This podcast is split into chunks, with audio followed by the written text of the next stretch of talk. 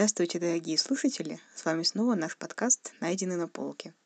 Мы с вами говорим о книгах, которые неявно присутствуют на наших книжных полках, домашних, электронных и полках библиотек. И первая книга сегодня – Вениамин Каверин «Сказки. Детская литература. 1971 год». Возможно, для кого-то даже будет открытием, что Вениамин Каверин писал сказки. Он ведь известен больше как автор романа «Эпопеи. Два капитана». Сказки у Кавейна, должна сказать, довольно легкие и приятные. Не могу обойтись без аналогий. Напоминает стиль Кира Булычева в повестях и рассказах об Алисе Селезневой и, наверное, сказку о потерянном времени Евгения Шварца. У меня дома нашлась вот такая книга 71 года, просто сказки разных лет, под одной обложкой. Хотя у него существуют и полноценные сборники, например, о городе Немухине. Вообще самая известная история из этого сборника – «Песочные часы». По этой сказке даже мультик снят.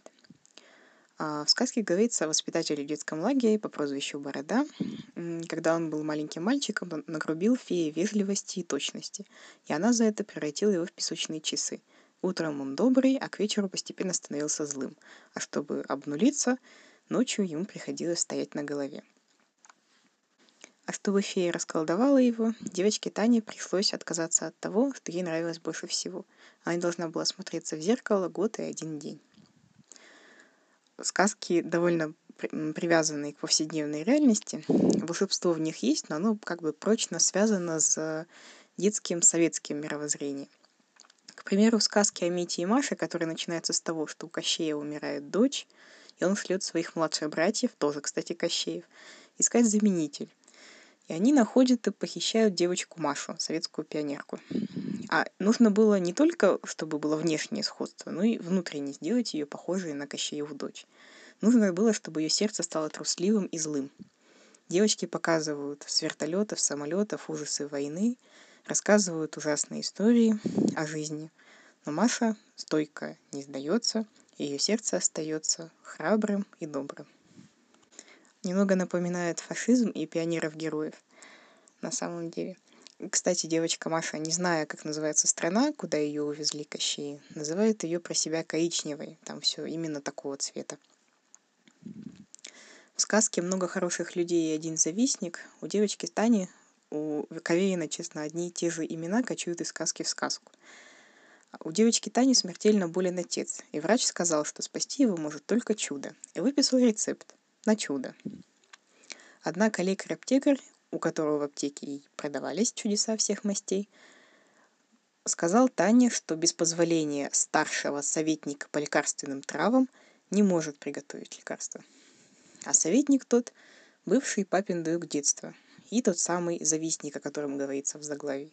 Он завидует всем и по любому поводу. Даже если вам приснился хороший сон, а ему нет, он уже вам завидует.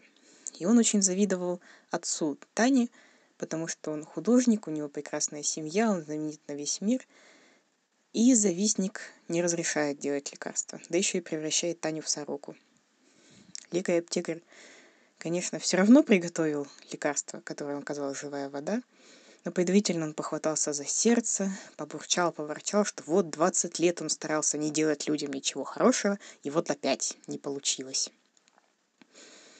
То есть вот с одной стороны волшебство, живая вода, а с другой вот такая вот бюрократический такой момент. А в сказке «Легкие шаги» главной героини, которая девочка Снегурочка, действительно слепленная из снега, ожила о ее жизни среди обычных людей. Однако близится весна, она может растаять. Ее друзья пытаются найти выход. Выяснилось, что она станет настоящей девочкой, если в Министерстве вьюг и метелей, прям так и называется, и все с больших букв, э, Министерстве, подпишут приказ, самый главный начальник, и вместо печати приколют к ней веточку редкого растения, снежной красавицы. И, собственно, подвиг по спасению этой девочки заключался для ее друзей не в борьбе с драконами и злодеями, а в хождении по инстанциям и поисках обходных путей и лазеек несмотря вот на такие бюрократические подробности этих сказочных миров, но пространство это все равно очень приятное и интересное. Очень приятно в него погружаться, приятно читать.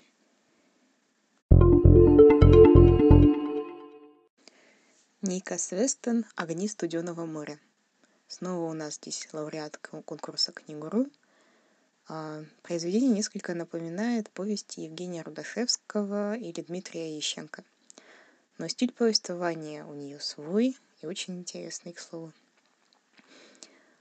Повесть представляет из себя личный дневник мальчика Сани, который живет в Санкт-Петербурге. Он совершил проступок, из-за которого оказался в опасности и пострадал его друг. К тому же и вину за произошедшее Саня свалил на друга, то есть добавляется еще и предательство. И родители, довольно, в общем-то, мудро, услали Саню на Белое море к бабушке, подумать о себе, о том, что он сделал, о том, что делать дальше. Но насколько то, что описано в дневнике, правдиво, судить трудно. Какие-то моменты герой сам пишет, что вот здесь он приврал, здесь пытался себя выгородить, тут умолчал, а в какой-то момент даже кричал, что вся его писанина гроша ломаного не стоит. Он отрицательный герой, самокритичность у него есть. Он сам осознает свою отрицательность как героя и прячется в цинизм и такой мальчишеский гонор – в духе ну и ладно не очень-то и хотелось. Да я вот такой живите с этим как-то так. Дневник ему посоветовала вести бабушка. Выпускать из головы ворон так она называла тяжелые мысли.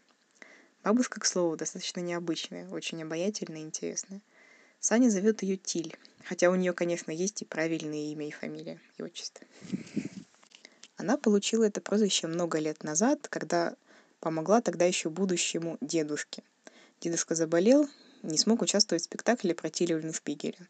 И бабушка его заменила. Да так, что никто не сразу даже не, не понял, в чем дело. Кстати, пример бабушкиного острого языка, интересного характера, была буря, сильный ветер, бабушка куда-то собралась, внук пытался ее остановить, мол, бабушка, куда ты пошла, тебя там сдует. Бабушка ответила, не, не сдует, у меня характер тяжелый. Сам Саша тоже очень хорошо и красиво жонглирует словами, вези бабушку, прям так, что любо-дорого. Однако чаще он использует это ради ерничания над окружающими, то, что ему не нравится, непонятно и так далее. Живут они в музее на старом маяке и присматривают за ним. Напоминаю, дело происходит у Белого моря, в той самой местности, о которой писали Шергин и Писахов. Ярко чувствуется это суровое, с характером море, непростая для жития местность, и это очень отражается на характерах людей, живущих здесь, на их мировоззрении. В частности, ребята, с которыми Саня здесь знакомится, они ближе к природе, к истории края, к его легендам, особенностям. И вот здесь происходит столкновение мировоззрения столичного ироничного парня Сани и вот этого вот чужого ему монастыря, в котором он теперь должен существовать. Саня ведет себя по отношению к местным несколько свысока. Они кажутся ему какими-то неотесанными, не знающими вещей, которые кажутся ему значимыми. Саня знакомится с девочкой Любой, которая опекает э, дельфина Белуху, и Саня относится к девочке с иронией, как к оторванной от реальности мечтательницы, как к несмышленышу. Но оказался прав не тот, кто успеет раньше скроить равнодушную присыщенную физиономию. Занятия сверстников на острове Наблюдение с вышки за белухами. Постройка маленькой обсерватории для наблюдения за звездами из отвалившихся ступеней настоящих ракет. Спасение нерв от хулиганов. И хотя сначала от Сани звучит такое задеистое, вот как будто не очень-то и хотелось, он начинает задумываться о себе, что для него важно, что он может, что он умеет ценного и необходимого. И понял, что в общем-то ничего. Приведу цитату. Вот они все вместе здесь, накрепко вместе. И остров, и пацаны, и Люба, и Бус, и море это ледяное. Но я тоже так могу. Не выпендриваться, не строить из себя кого-то, жить по-настоящему. Финал повести кажется мне несколько словно оборванным, но важный сдвиг, важные изменения в мире героя все-таки произошли. И наблюдать за ними, да и за миром, миром Шергина, миром Писахова только в современности – чистое удовольствие. Дина Сабитова. Цирк в шкатулке. Самокат, 2011 год. Вообще, именно с победой в конкурсе «Заветная мечта» и издания сказки «Цирк в шкатулке» началась известность Дины Сабитовой как писательницы. Сказка на самом деле чрезвычайно милая и приятная в плане атмосферы. Есть маленький бродячий цирк карусели, в нем подобралась очень теплая, добрая компания. Животные в этом мире, кстати, все говорящие и полноценные члены группы. Начинается история с того, что клоун Пе, у которого в жизни должно было быть все подсчитано, записано, рассорился с директором цирка и ушел, хлопнув дверью. Так как без клоуна цирка быть не может, все несколько растерялись. И тут как раз к цирку прибился сбежавший из маленького дома для сирот мальчик Марик, у которого, кстати, были математические способности.